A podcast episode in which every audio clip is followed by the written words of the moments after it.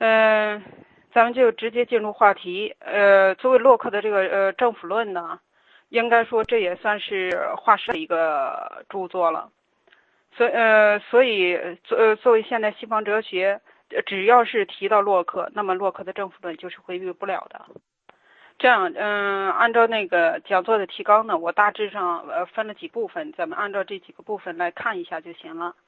嗯，作为洛克，他是英国经验论哲学家，同时他也是现代西呃现代西方的政治哲学的奠基人。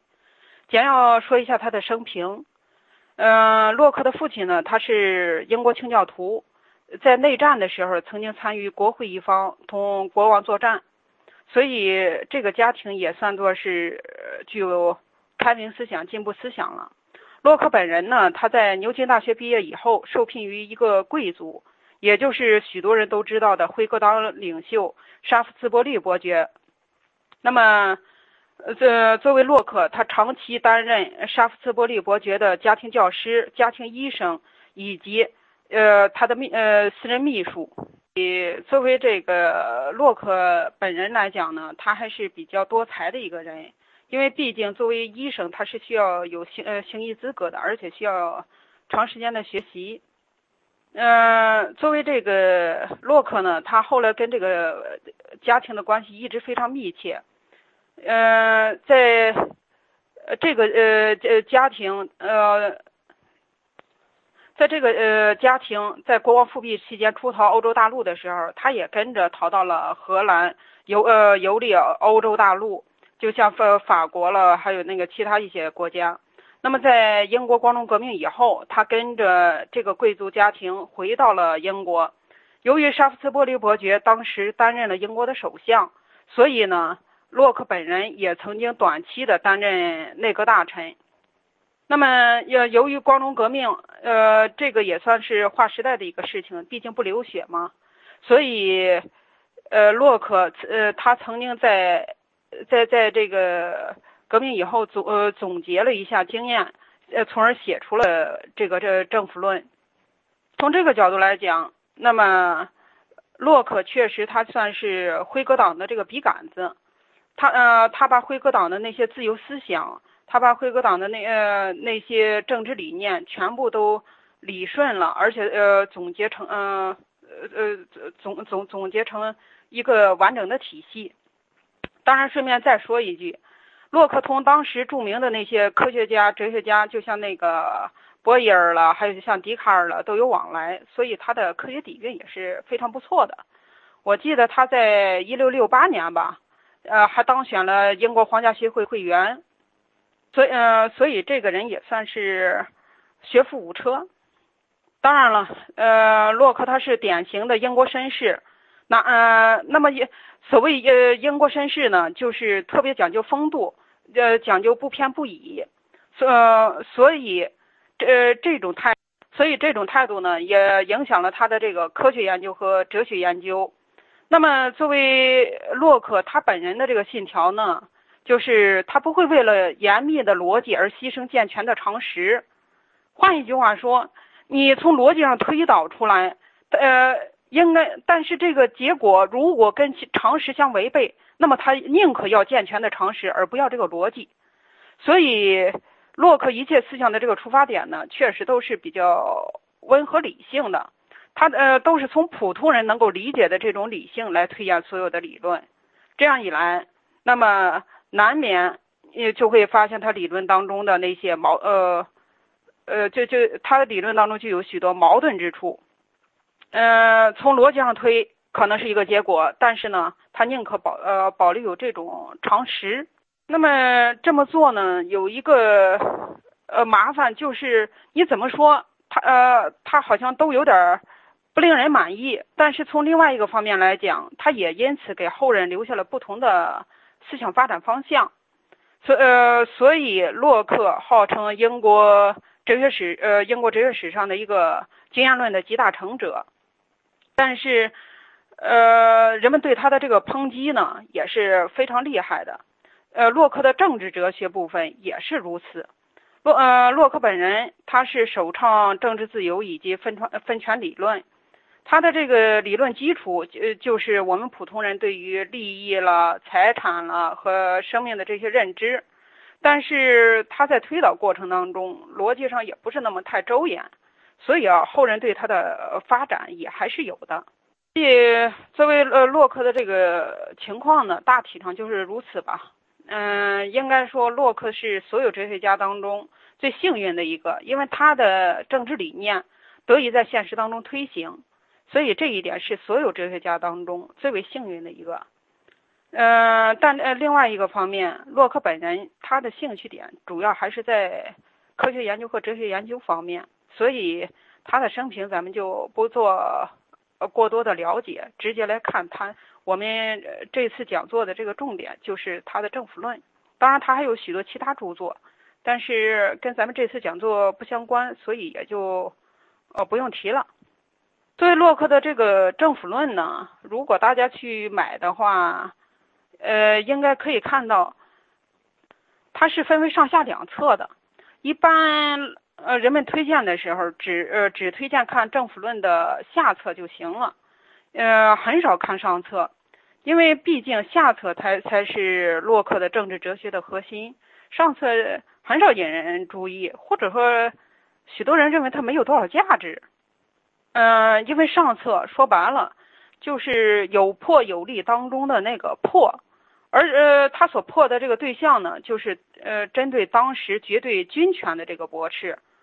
所以现呃现在当中英英国也又不存在有那种绝对军权了，而且我们整个世界上也不存在有这种绝对的军权，所以很少有人呃去看它或者说对它感兴趣。我本来也不想讲这一部分，但是考虑到前一段时间群里的讨论，就关于文文化的这个问题，然后别的呃在其他一些群也有讨论关于这个。呃呃，这这家庭孝孝的问题，所以我想了想，还是稍微说一下，在《政府论》上册当中，洛克对罗伯特·菲尔呃菲尔麦爵士的这个绝对军权理论的驳斥。作为这个罗伯特先生呢，他是英国大革命期间王权神授理论的一个狂热拥护者，他的这个出发点呢，就是从圣经出发的。呃，作为这样一个出发点，那么他就认为没有人生而是自由的。那么，呃，所谓自由呢，恰恰是最邪恶的一件事情。求自由就是亚亚当堕落的第一个原因。所以，人生来就是因为自由而带有原罪的。呃，那么，呃，正呃正因为如此，作为这个。呃，王权是来呃来自于上帝的，呃呃，也正因为如此，那么为王的完全不受一一切人间的管制，而且而且不能以他先人的法令来束缚他，甚至说也不能以王自自己的这个法令来束缚他。王之所以有如此大的权利，是因为上帝在创世之初的时候，把这个王权是交给了亚当的。然后再下传给亚当的历代呃继承人，最后才到的呃近代的各个君主手里边。所以这种权力来源于上帝。那么君权呃君权呃不是呃作为这个君或者说王，他其实就是上帝在人间的一个代言人。因此人们必须要遵循王权。所以王权它是根据上帝的法律而来的，呃因此它也就不受任何低级法律的。约呃约束或者说是限制，亚当才是真正的众人之主。那么呃一个家庭的父亲，他只凭自己的意志，而无需根据其他任何法律来进行统治，跟这个道理是一样的。那么在在国家当中，一个王他是完全可以凭借自己的意志来呃进行统治的，这也是没有任何疑义的。那么肯定呃有许多人就会反驳了。呃，怎么没没有见到呃上帝耶和华在圣经新约旧约里边有任何一个呃这这方面明确的说法呢？所以为了呃论述这一点的那个罗伯特，他就从创世纪、从出埃及记还有撒母耳记等多个章节那个呃出发，选取他认为合理的那个语句，也就是说，是呃像什么，上帝曾经要求人们尊重自己的父亲，呃呃要呃要求那个呃人人们呃也一一定要侍奉自己的这个父母。从这样一个角度，他呃建建构了一个庞大的呃源源源于父权，呃就是父亲的权利源于父权而推呃推演出来的这个绝对呃王权。嗯，当然了，他这个庞大的由亚当开始的父权扩大而来的，呃，绝对君权理论体系呢，不在咱们现在讨论的范围之内。我在这儿只说洛克的这个反驳。那么，呃，针对着罗伯特呃认为说是上帝创创造了世界，创造了这个亚当，所以，呃，这就意味着亚当有高于其他人而具有的绝对威权。因为在创世纪里边，毕竟，呃，上帝呃曾经说那个亚当是按照神的模样来创设的，而且也曾经说那个呃上帝把世界交付在亚当的手里边，呃让那个亚当来管理万物。可是作为作为这个呃洛克呢，他就说所谓的这种管理，你真要是一个绝对的统治者，你是有一切权利的。但是我们所看到的动植物，它都是在自由的生存和发展的。所以这方面，人人或者说是亚当，他从哪一个方面完完全全的控制了这个动植物呢？就连亚当自己，他如果不劳动的话，一样都得挨饿。所以亚当从大地获取生存的资源，不意味着说由此就获取了对一切生物的这个统治权利。也呃也正因为如此，我们不能说他呃就此呃亚当成了世界之主。那么，呃，再进一步的，呃，罗伯特曾经呃提过，说在家庭当中，夏娃是因呃因着这个亚不是夏娃是因着亚当的这个肋骨而生的，所以呃夏娃应该服从于亚当的这个军权。但是事实上，我们看完圣经之后，呃，并不能因此就是说亚当对夏娃具有绝对的任意处置权，因为夏娃。就算是因着呃亚当的这个肋骨而生的，可他也是由上呃上帝来创设出来的，所所以事实上，即便在一个家庭之内，那么亚当他也没有这种绝对的军权。相反，两个人的关系其实就跟我们现在一样，它是属于家庭内部的相互扶持呃关系。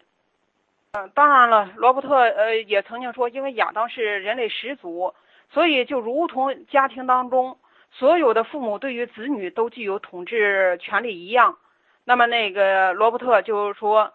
呃，所有的呃亚当后裔，那么都需要尊奉呃亚当这个始祖。亚当这个始祖对于呃当时所有的人，那么他是具有一个绝对的威权的。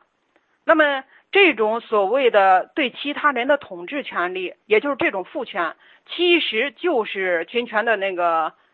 呃原型或者说是雏形。那么呃军权呢，只不过是父权在众人当中的扩大。呃，所以哪怕你是孙子也好，或者说是曾孙子也好，在这个方面你是必须要遵循亚当的这个父权的。所以呃洛洛克干脆就在在这儿，你既然依据圣经，那我也依据圣经。于是，呃，洛呃洛克他就从像呃那个呃摩西的那个呃摩摩西登山下来以后的那个呃训诫当中就呃提到了，说大概是第五条吧，就说孝敬你的父亲和你的母亲。那么呢，在呃此后其他出埃及记了，还有像那个撒母耳记里边，那么呃他也都呃有一些章节说打父母的必要把他治死。凡咒骂父母的，总要治死他。你们个人都当敬畏你的父亲和母亲。说这里边哪一个是单独把父权给提呃提出来单论的？那么，呃，哪一个是是说这这种那个家庭的权利是属于一个人的？哪一个不是父亲母亲呃放一起来讲的？所以，呃，军权是一个，而这种那个所谓，而呃。那个呃，军权是一个人来承担的，但是圣经里边提到尊敬你的父亲和母亲的时候，都是父母并称的。这个其实说白了是一种亲权，也就是亲人对自己的子女或者说是成年人对于未成年人的一种监护权利。这这是呃上帝给呃给予父母两个人的权利，而不是说是上帝单独给予父亲一个人的权利。父亲就算是呃退一万步来说，在家庭当中具有支配地位，但是他他因此就具有了呃军呃军权的那种权威吗？难道父母就可以任意宰杀子女、任意奴役子女吗？这个好像跟人们的呃一般常识肯定是相违背的。那么呃就现实来讲，我们嗯知道，我们嗯知道，几乎所有的父母对于子女都是悉心保护、精心养育的。你你你让任何一个父母说闲闲的没事了，任意侮辱呃侮辱自己的子女，剥夺自己呃子女的自由权利，乃至说是宰杀子女。有这种情况吗？他肯定没有，这个完全违背人的天性的。当然，动物啊，呃，都有这个呃本能，更何况人了。所以，洛克呃最后还指出一点：如果说军权，你一定要承认它是来自于圣经当中说是呃亚当的这个权威，呃，所以这个军权呢，应该属于亚当的后裔。但是圣经里边也提到了一个长子继承权，那么你这个长子继承呃权利。到底是如何传承的呢？你能不能在现实当中真的找到就是由亚当而来的，呃，这么一个完完全全的唯一呃长子继承而来的那个人呢？而且如果找到这个后裔之后，那么这个亚当后裔现在是哪一位国王啊？如果他不是国王的话，那么现在的国王，呃，他是不是应该让贤呀？那么你你怎么废掉呃现在的这个呃国王呢？如就好像呃面前站站着一个人，然后告诉我说，呃他他就是亚当的这个后裔，而且是长子继呃继承权下来的那那那唯一的呃一个人。那么你怎么是呃来证明他对我具有绝对的统治权呢？你你怎么来呃证明这一点？怎么来告诉我一定要服从于他？如果我不服从于他，那？也又将有什么样的结果？谁能说得出来呢？所以最呃最后呢，洛呃洛克就嘲讽了那个罗伯特爵爵士，然后呃进一步的总结了这样几点：第一，亚当并不基于父亲身份的自然权利或上帝的明白赐予，享有对于他的儿女的那种权威，或者说是对于世界的统辖权，就是如同有人所主张的，也就是那个罗伯特所主张的。嗯，第二呢，就算亚当享有这种权利，那么他的继承人也并无权利享有这种权利。也就是说，这种权利可能是上帝赐予呃亚当的，但并没有说一定要赐予他呃他的这个呃继承人吧。事实上，我们呃通过呃当时呃该隐和亚亚伯吧，那么呃两个人还曾经出让这种长子继承权呢。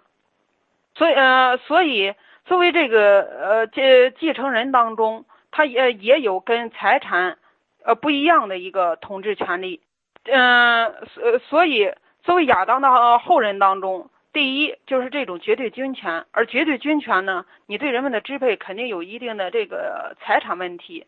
所以财产权利和这种绝对军权是一个事儿吗？肯定不是啊，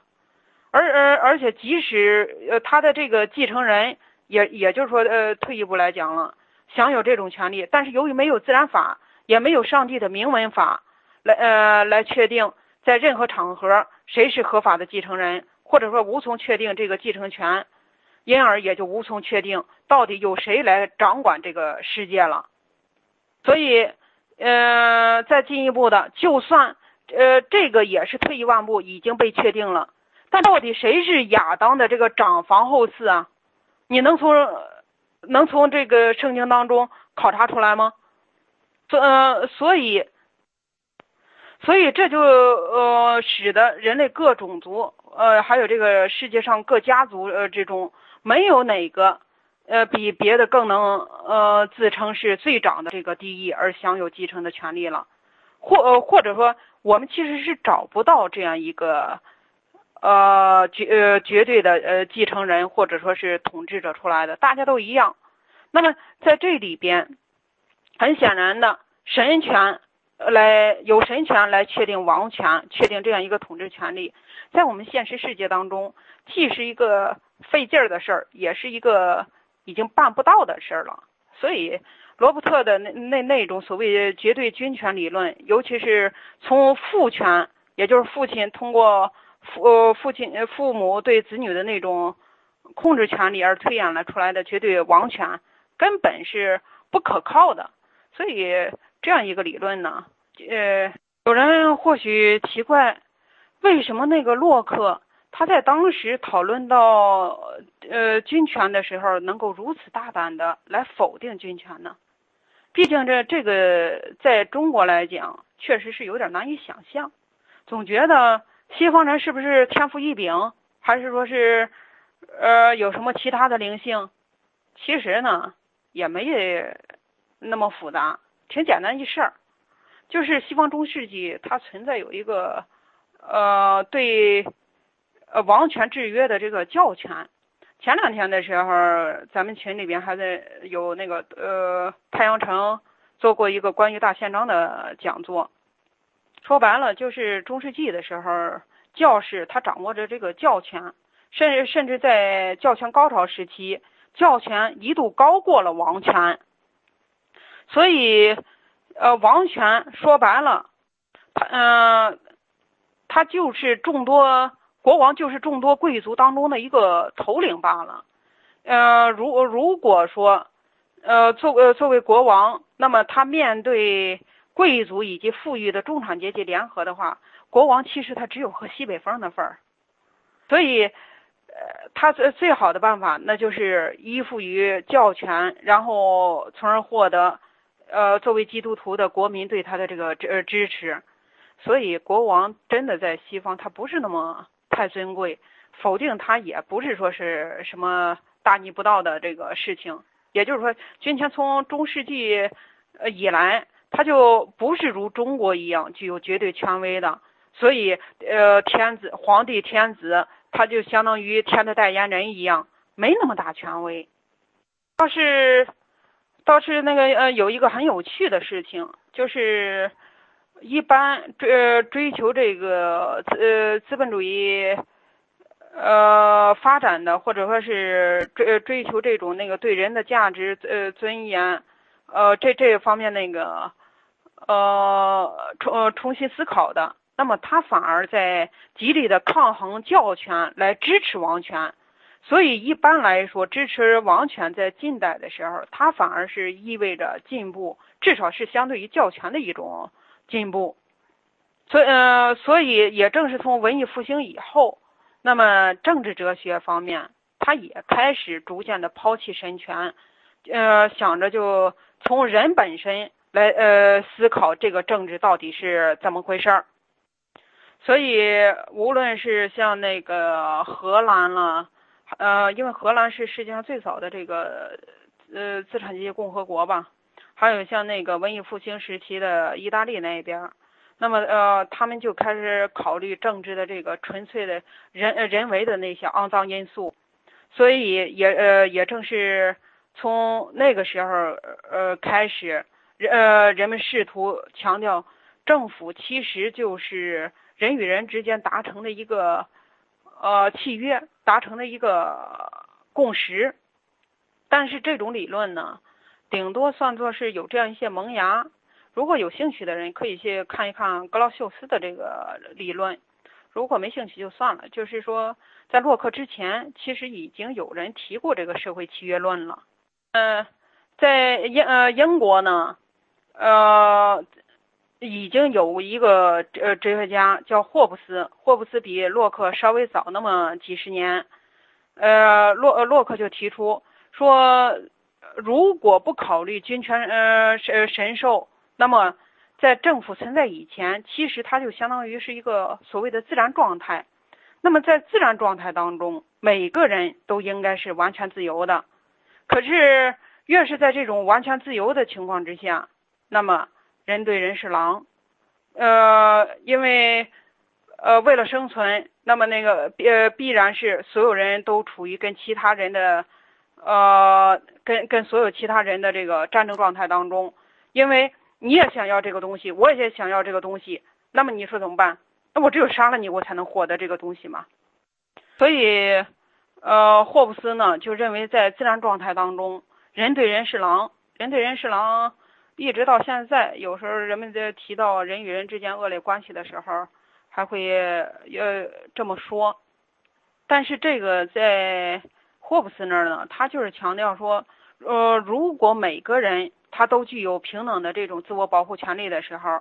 那么必然他为了争夺生存的资源，就会导致一切人对一切人的战争。所以，越是在这种情况之下，那么生命也好，财产也好，都是没有保障的。所以，不得已为了那个保存自身，也就是说活下去。人们就得达成一个契约，建立政府。但是，呃，作为这个契约呢，呃，它是人民与人民之间来达成的，而作为统治者的国王，他不是契约的一方。呃，所以当人们达成契约的时候，国王，呃，国王他具有了统治权利，但是他却不受契约的约束。所，呃，所以，呃作为这个。呃，国国王所建立的这个呃政府呢，它呃他就相当于呃上呃是世间世间的这个上帝吧，或者是叫做有有朽的上帝，这样一个庞大的存在。有呃有兴趣的人可以呃听过一个词，那个去查一查也行，叫做利维坦。就说这这个利维坦，它就是有朽的上帝。所以，因为它具有了人们对这这个权利的一切支持，呃，所以它的这个力量是非常大的。当然了，这样一个绝对王权，没有几个人能够接受。别呃，别管是属于哪一个流派的。嗯，当时曾经那个流亡欧洲的那些革命党人，呃，就攻击霍布斯的这个王权，说我们革命半天就是想去取消这个王权，你居然还在这儿。呃，主张建立以国王为代表的这样一个绝对王权，你这不找事儿吗？那么，呃，由于这个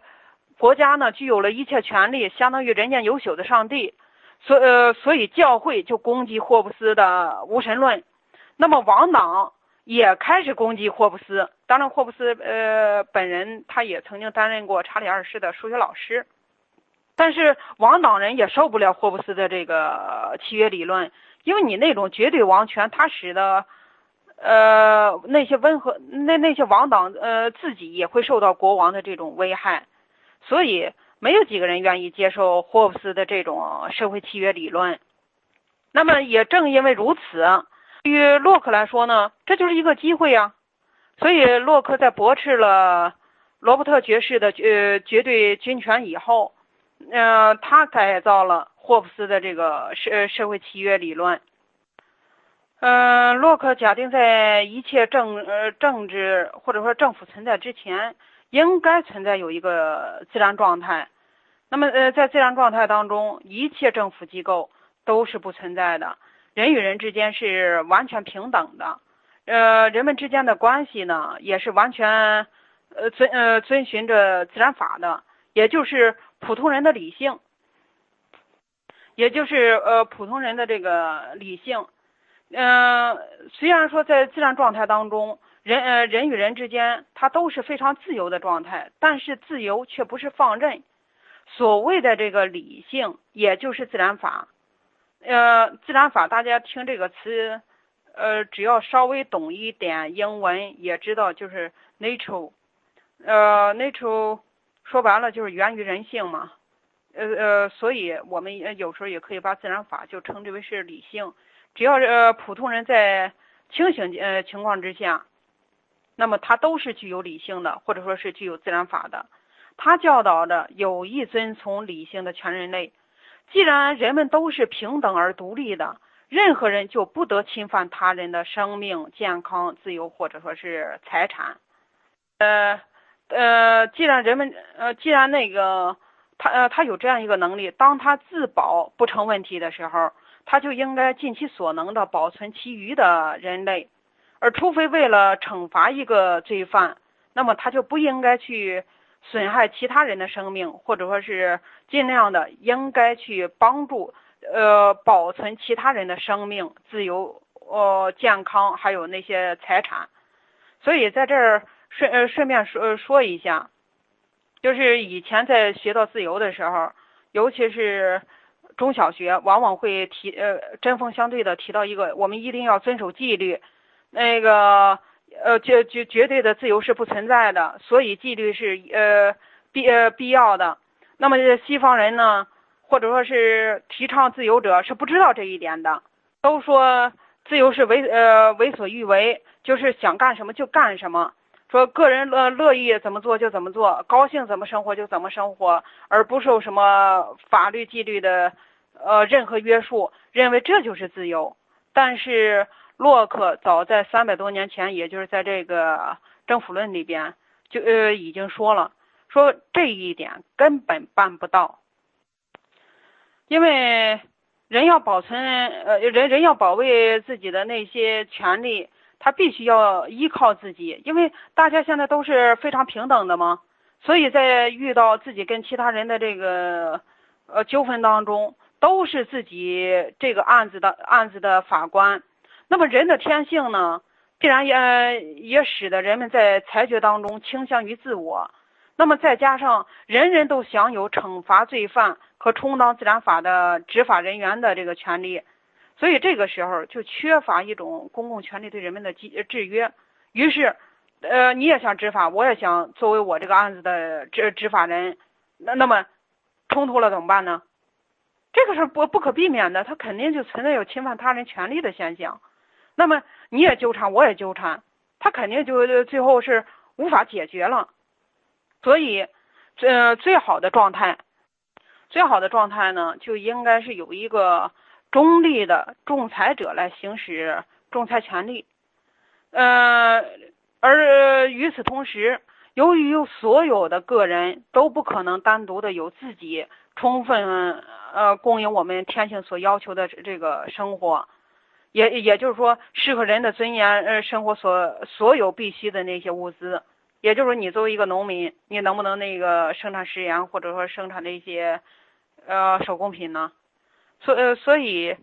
呃，每一个人都不可能说是单独自己存在。为了弥补我们在单独生活时，呃，必然产生的那个缺点或者说是缺陷，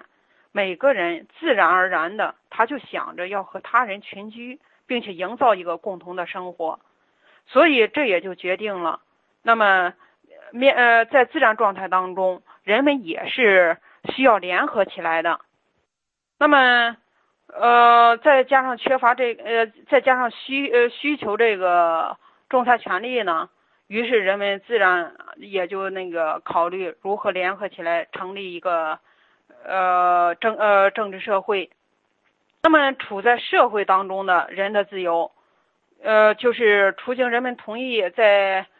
呃国家所建立的这个立法权以外，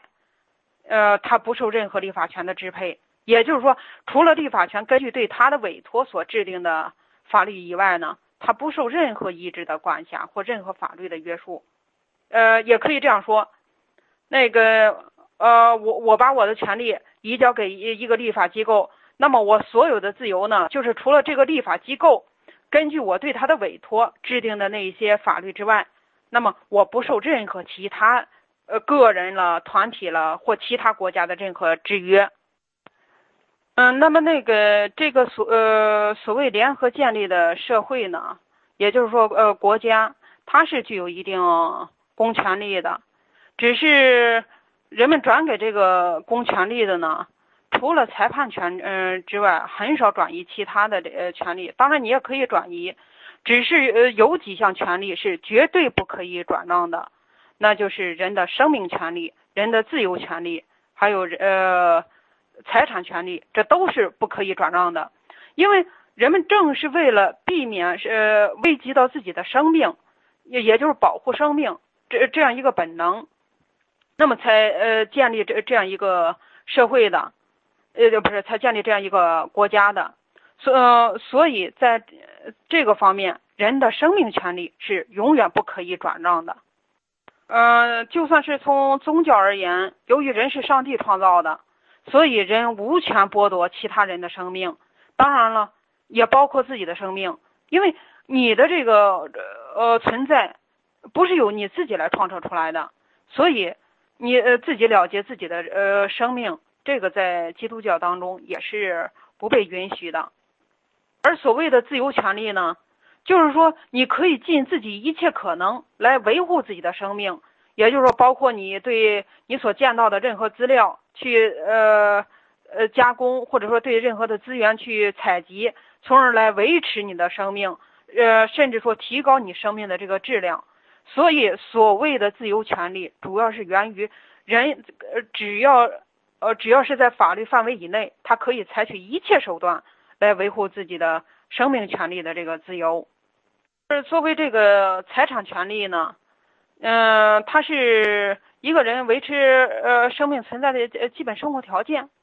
因因为给你自由权利，但是呢，你没有财产，你没有资源，你怎么活下去啊？这个时候你肯定会要出卖自己的自由来换呃换取一定的这个资源，也就是说，你你为了呃交换，你可以去。呃，做其他人的这个呃奴仆来呃换取这个物资，所以所谓的呃所谓的这个财产权利，它跟自由权利是等等同的，是等价的。因为有了财产，人们才可以理直气壮的去维护自己的生命，维护自己的这个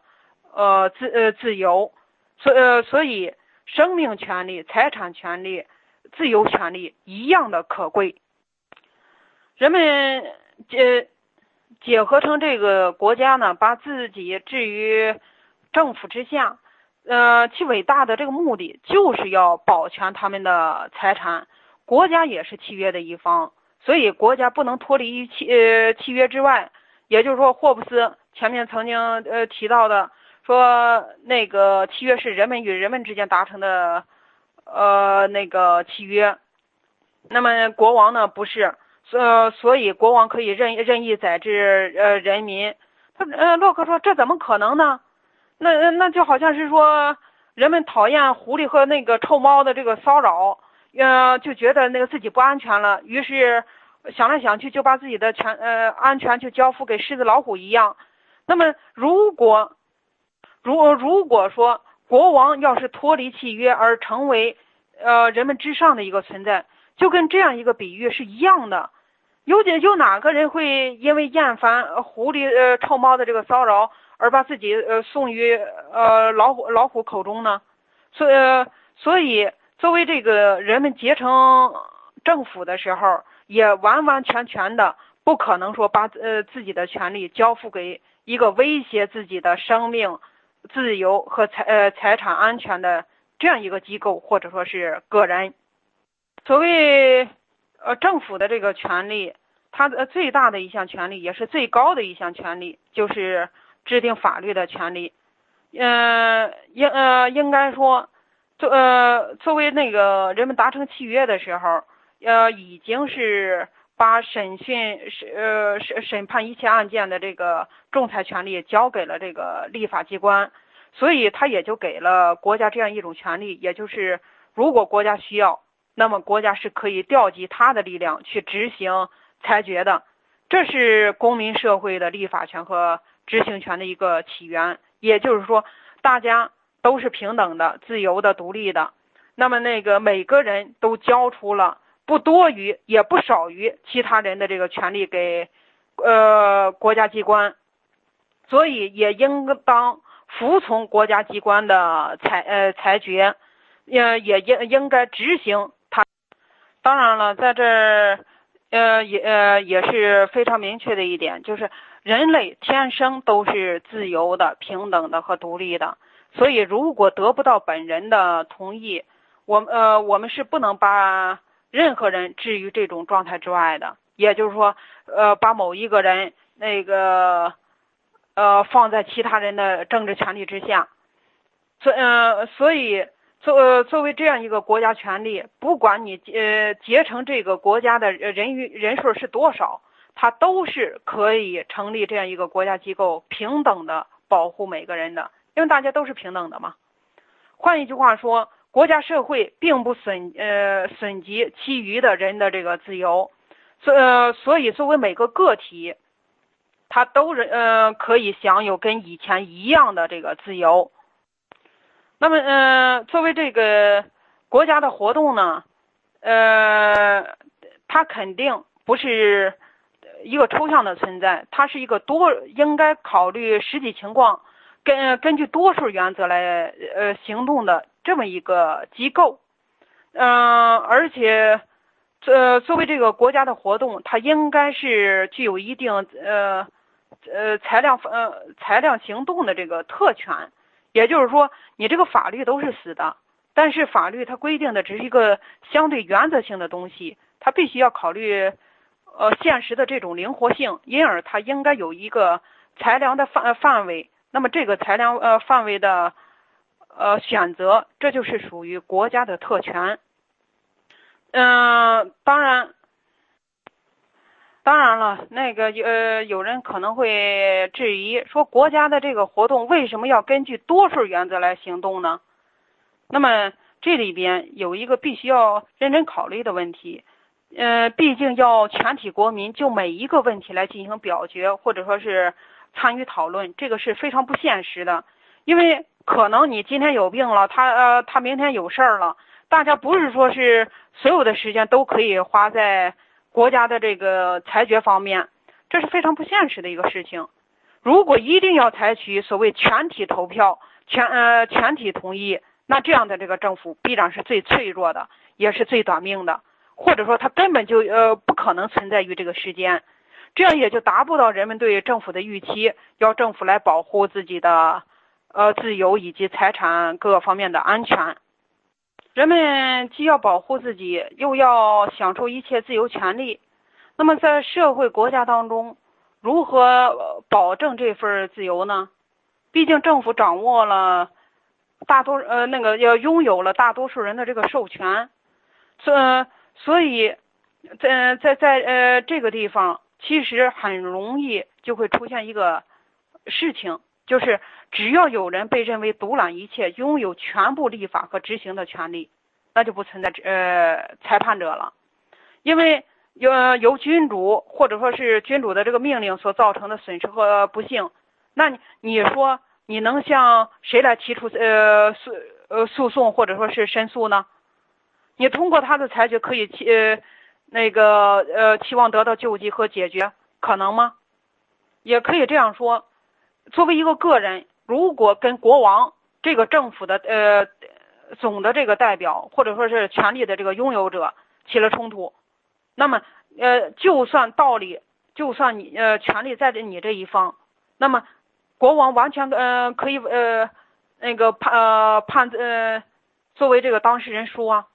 所以在这种情况之下，那上哪儿找这样一个具有呃公正无私呃又具有。呃，裁判权利的人提出申诉呢，所以在这儿你别管他用什么称号，什么大军也好，沙皇也好，或叫其他的什么神也好，那么这这种情况之下，他跟个人之间其实已经处在对立面当中了，这里边就没有什么公正可言了。而在那个没呃没有公正可言的情况之下，其实人他仍然就是处在一个。自然状态当中，也就是说，这个时候那只能是自己来裁决，自己来执行了。所所以这个时候，无论是统呃统治一切人，还是说是统治一个人，或者说是统呃统治其余的人，其实这这个时候没有任何差别。只要有不公正，那么所有的人他其实就是处在自然状态当中了。这个时候只能自己来申求公正。所以，如果说那个同一批人他。他同时，呃，这具有这个制定和执执行法律的权利，这就会给人们的弱点以绝大的诱惑，使他们动辄就要攫取权利，那个介意使自己免于服从他们自己制定的那个法律，并且在执行呃执行的时候呢，使法律更适合于自己的私人利益。因此，要想得到公正，那么最好的办法就是拥有。呃，执行权的这个部门必须要和拥有立法权的部门分开，也就是说，那个呃呃，政府甚至说立法机关跟社会的其余成员，呃，他都呃都应该有一个明确的分工。凡是违反了社会和呃呃政府目的的这个呃组织或者说是个人，人们便有权用强力来加以扫除。在这种情况之下，那么它是正当的，也是正义的。也就是说，在一切条件、一切情况之下，对于滥用职权的强力的真正纠正办法，就是用强力来对付强力。而那些越权使用强力，呃常呃常常使用强力的。那个呃人，呃，不是也应该说长呃长时使用强呃强力的这个人处于战争状态，而呃或者说把他定义为这个侵略者，那么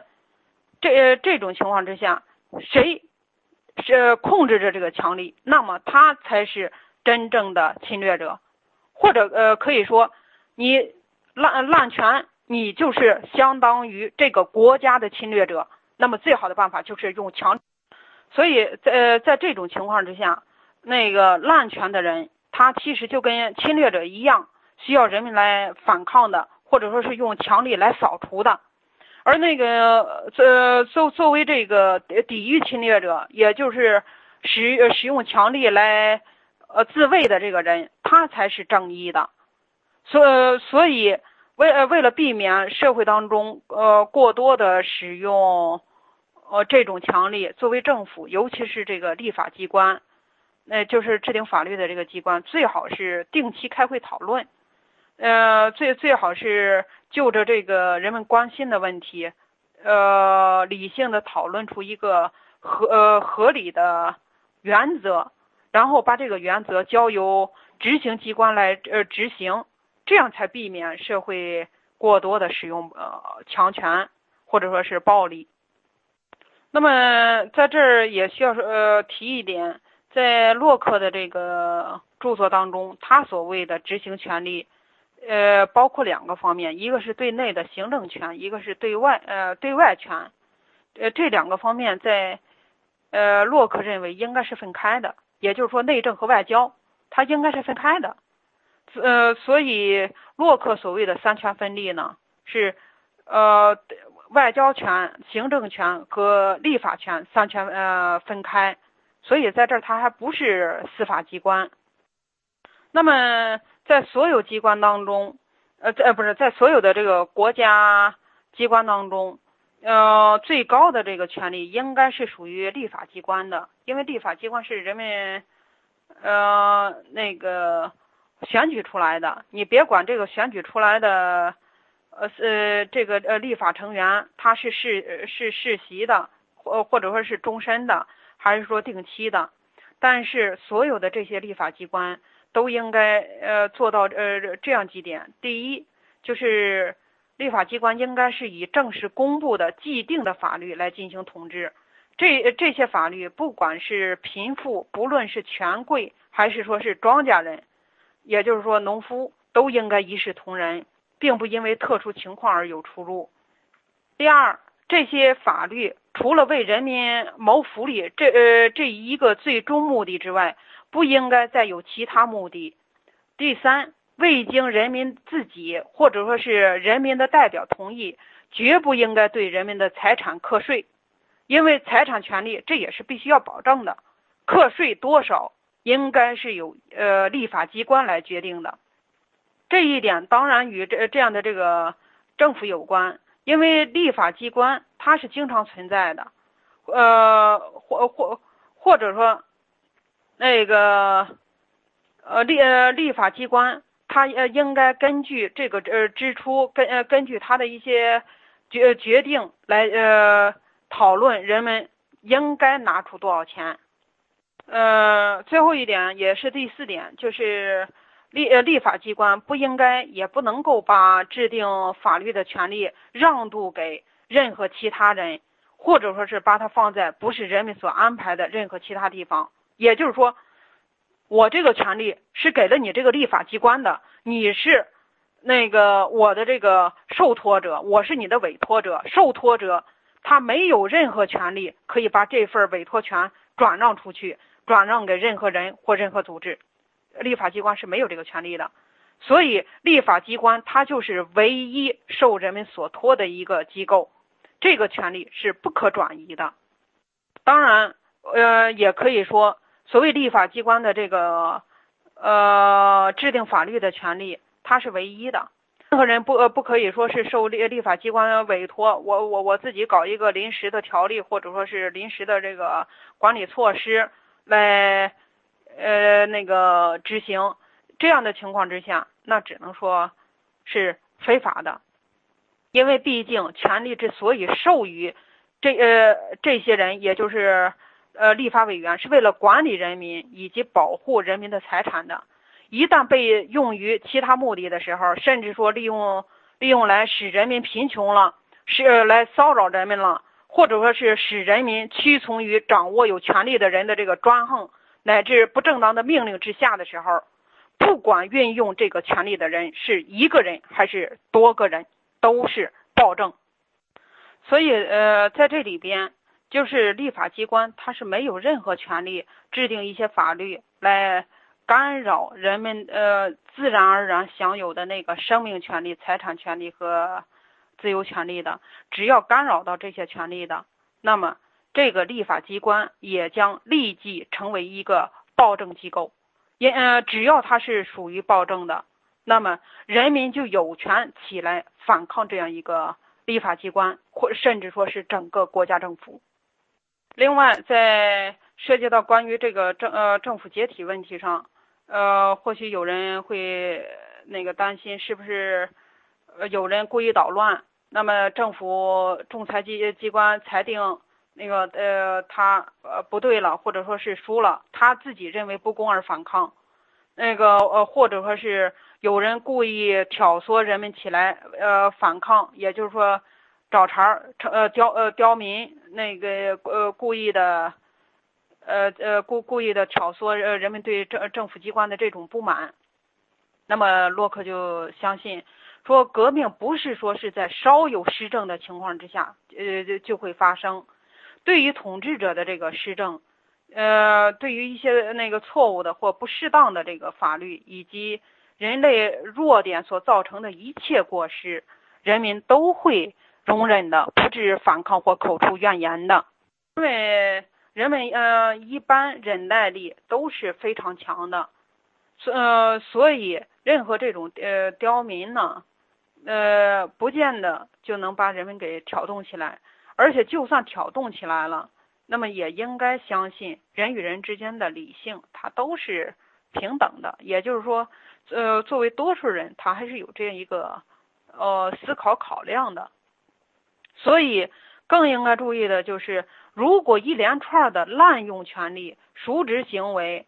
呃，渎渎职行为或呃或者说是阴谋诡计，它都是殊途同归的。实际目的一旦为人们呃所呃了然的时候，那么人们自然呃不能不感受到他们是处于一个什么样的境地，不可能说不看到他们的前途是怎样的。那么那个时候，人们自然应该奋身而起，力图把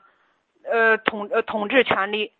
力图把统治权力交还给呃能为他们保证最初建立政府目的的那些人们，这是毫不奇怪的。也呃也就是说，当人们真正担心你确实已经办错事了，他们肯定是要呃起来反抗你的，这是这这个是理理所当然的。嗯，至于说那种认为民主一定会乱，这也是没有意义的。那么那个。洛克就提出，他说：“试问哪一种情况对人类有利呢？是人们必须经常遭受暴政的无限意志的支配呢，还是当统治者滥用权力，用它来破坏而不是保护人民的这个财产的时候，人们有时可以反抗呢？嗯，也也也可以这样来讲，就是说，你到底是忍受暴政来保持这样一个平稳好呢，还呃还是说是？”呃，让让人们要有机会可以反抗那种，呃，统治者呃呃滥呃滥权。那么这两种情况哪一个好呢？这民主你就应该让人们发声吗。所所谓的这种呃政府，它就是要呃保证人们有这样一个反抗的自由权利的。因为有了这样一种自由，人们才可以真正的享受自己的生命呃生生生命安全，还有这个呃自由价值，还有他的这个财产安全。如果说人民陷于悲惨的境地，觉得自己受到专断权力的这个祸害，纵然你把他们的这个统治者尽量赞美为是朱庇特神的儿子，说他们是神圣不可侵犯的，什么降子于天，受命于天的，是或者说无论把他们捧成什么样的人，或者说是呃呃呃什么人，同样的这个事情它还是会发生的。也就是说，这个呃激起叛乱这种事儿，它肯定还是会有的。所以，洛克在那个整个政府论的下册当中，呃，讨论了什么叫做财呃财产权利，什么叫做这个统治权利，而且更是在那个一一仔细的考察了国家的形式，呃，立法权的这个权限，还有呃国国家权力之间的同属关系，以及呃政府执行权力当中的这个灵活尺度。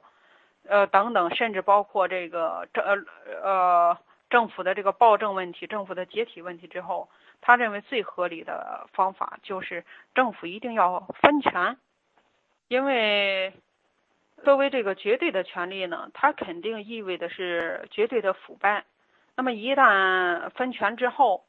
呃呃，自呃自然的权力之间就会出现一定的制衡。所以，你作为立法机关，就算是不常开会，那么看上去一切权力都在政府手里边掌握着，但是政府他也不能拒绝呃立法机关他呃所制定下来的那些条文，以及定期召开呃立法会议，这是一个最基本的原则。而呃正是这样一个分权制衡原则呢，就在光荣革命时期成为。呃，那个一个基本的政治原则吧，民主政治原则。这个民民主政治原则，呃，它在英国落实为实践。呃，在呃随后不久，就由于法国伏尔泰的大力推广，很快的就成了法国启蒙运动时期的主流声音。嗯，当然了，我一开始也说了，洛克他是典型的英国绅士，所以。如果从逻辑来推导，或许是一个结果，但是他总得考虑现实的执行问题，所以他有时候会屈从于当时的这个常识现实，所以它里边其实是有许多矛盾的。比呃，比方说他提到的这个裁判权利，那裁判权利到底是应该是付诸于个人的自然法，还是付诸于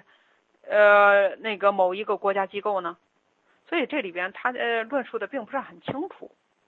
呃，相反，他呃，他这里边在强调这个仲裁权利的时候，那么呃，由于过多的强调自然法，也就是强调理性，所以分歧还是比较大的。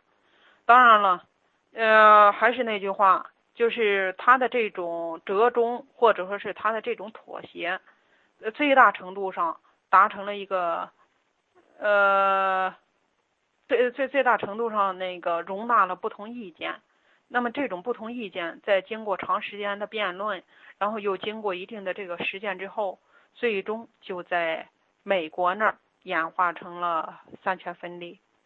当然了，那个他的这个分权理论，他的这政府的这个起源、责任等等，呃，也就成为我们现代西方政治实践的一个基本原则。所以现在我们回过头来看洛克在一六八九年前后所写成的这本册子，我想，对于我们现在许多人可能仍然还是有借鉴意义的，因为许多基本的问题，我们现在并不是很清楚。许多人一直在强调说我们要追求民主，民主目的是什么呢？所以有时候我们重温一些经典呢，或许。可以反思一些我们现在，嗯，意识呃认认识不清的一些那个领域吧。好了，那呃今天讲座就到这儿，呃谢谢诸位，谢谢大家，呃谢谢谢所有听这个讲座的人，谢谢。问题是，如果在没有教权制约世俗权利和缺乏宗教信仰的情况下，能让政府遵守契约的方法有哪些？呃，首先说教权在教权制约下，那个建立一个呃有契契约存在的政府，这个是指英国的情况。现在大部分国家它都是没有教权制制约世俗权利的情况下建立的现代政府，所以现代政府它不需要考虑这个问题。当然，呃，如果在涉及到呃没呃没有这个精神权利的制约，然后还呃还想着建立一个现代文明国家，而这个政府未必会遵从的情况之下，方法有哪些呢？那么很简单一点，那就是由于每个人都有哦这种自由权利，也都有这种生呃生命和财产权利，那最好的办法就就是用强力来保卫自己的自由，这就是洛克的思想。英国政府就是大概在光荣革命以后，呃差呃差不多就把军权给限制住了，然后他的这个权利就归国会了。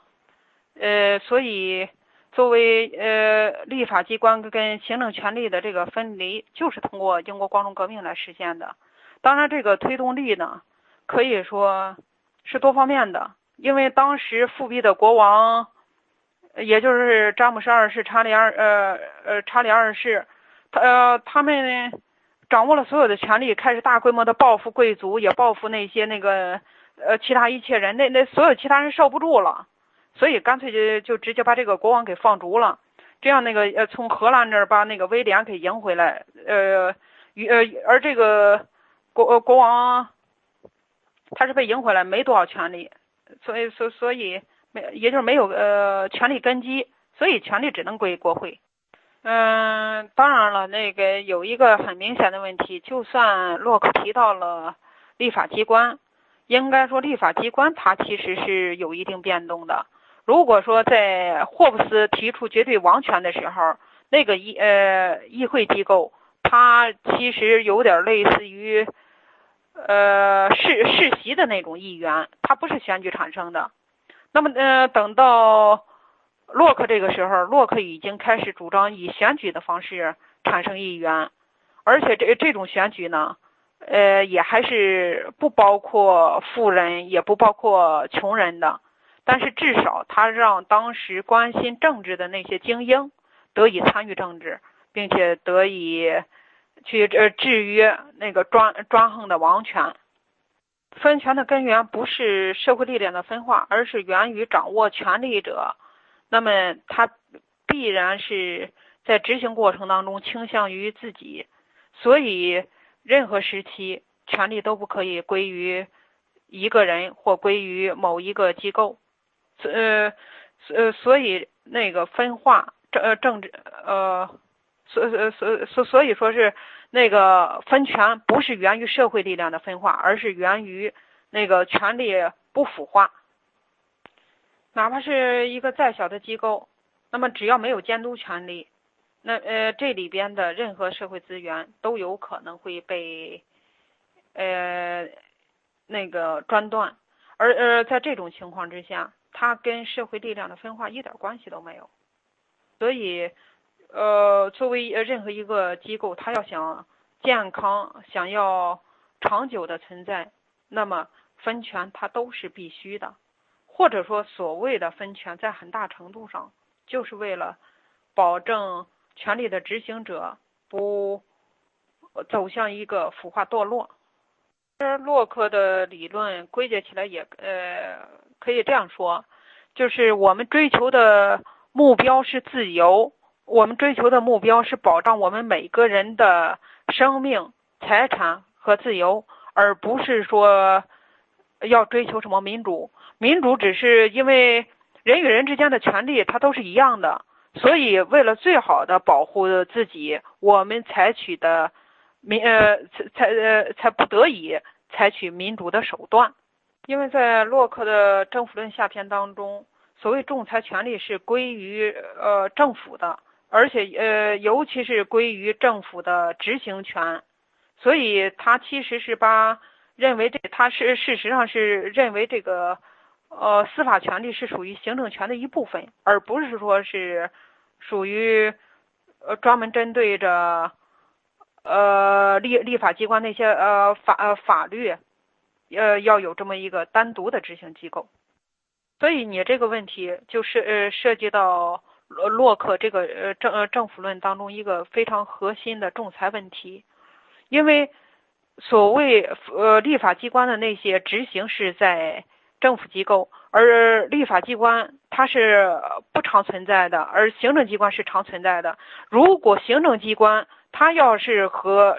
民众出现了利益冲突的时候，按照洛洛克的观点，那人们呃只有用强力来反抗，但是这个显然是不符合呃人们寻寻求安全保证的这么一个基呃基本要求的，所以呃在洛克之后，人们呃一直在考虑这个仲裁权利应该是归于每个人的呃自然法，还是应该归于一个专门的政呃政府机构，所以呃所以在实践当中。那么，尤其是像美国那儿，他就干干脆单独列了一个高等法院。三权分立原则虽然说是源于洛克，最终成熟于美国，但是这个并不意味着说三权分立原则它就是属于西方的一种原则。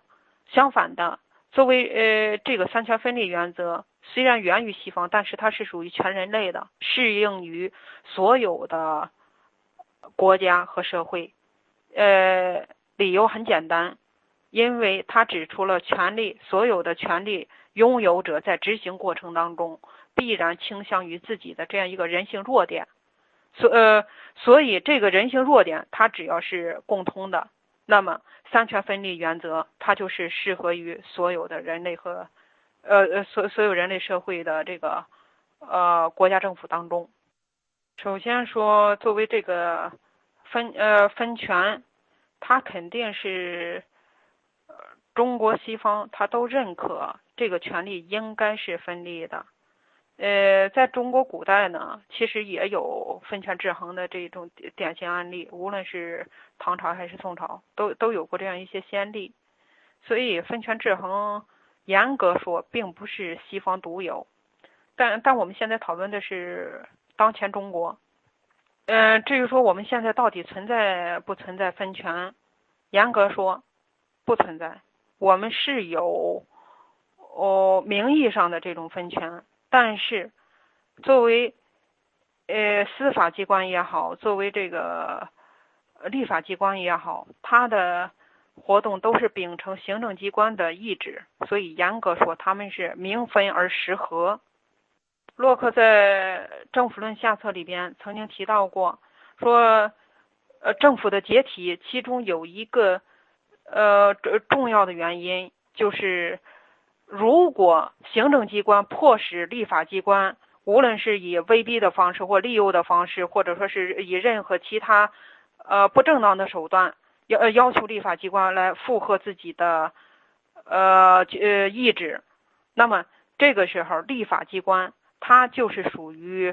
呃，非法的，呃，属于不正义的。它就是和暴政那个合二为一的一个非法机构。人们有权用强力来驱散这样一个机构，或者说另立一个新的立法呃机构来，呃，行使自己的这种，哦，那个契契约权利。